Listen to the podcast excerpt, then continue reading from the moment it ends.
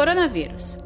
Por que a vacina demora a ser feita? Neste momento não existe nenhum remédio, não existe nenhuma vacina que tivessem comprovadas uhum. eficácia e segurança de uso. As pessoas têm que ter em mente que às vezes é, não é muito claro para quem não está nessa área de pesquisa científica, é que nós não somos iguais. O que funciona para mim pode não funcionar para você.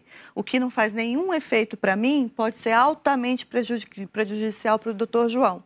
Então, a única maneira da gente saber se uma coisa funciona para a maioria das pessoas, porque nunca vai funcionar para todos, e é seguro para a maioria das pessoas, é fazer testes muito bem controlados em um número grande de pessoas e avaliar isso. Então, dizer assim, ah, eu dei para quatro pacientes meus lá na minha clínica e os quatro foram bens. Isso não quer dizer nada em relação a uma população população inteira. E a gente percebe que é o mundo inteiro correndo atrás desses tratamentos, vacinas, remédios.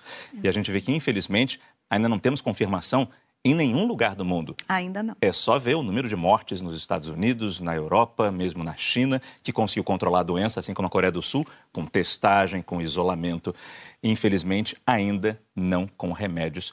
Mas eu acho que vocês estão correndo atrás disso e, se Deus quiser, um dia a gente vai chegar nesse remédio o mais breve possível. Saiba mais em g1.com.br barra coronavírus.